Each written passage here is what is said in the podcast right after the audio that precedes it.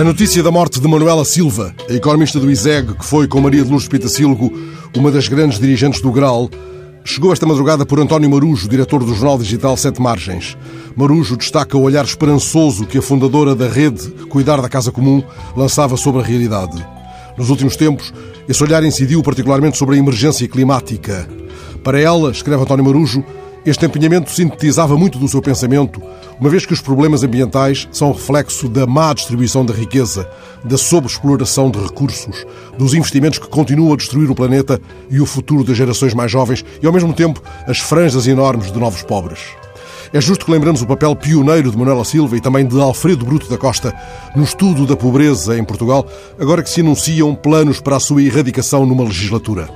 Essa lembrança há de ser, aliás, boa conselheira, na estrita medida em que ela nos avisa também, há meia dúzia de anos, para os perigos de uma liderança política com grande ignorância face ao país real.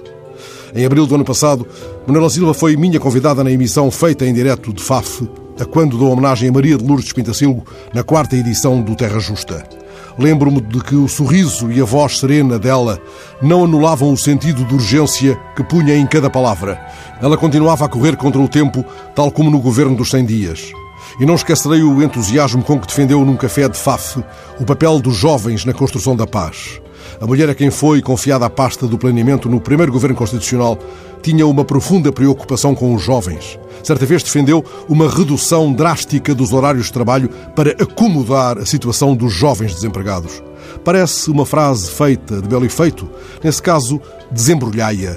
Evidentemente, explicou ela, isto supõe que se aceita na empresa uma repartição mais equilibrada dos salários e que o total das remunerações seja atribuído aos trabalhadores numa proporção que relacione o salário mínimo com o salário de topo. Às organizações de jovens e aos construtores de programas para a erradicação da pobreza, um singelo aviso. O funeral de Manuela Silva é amanhã, ao início da tarde, na Igreja da Ressurreição, em Cascais.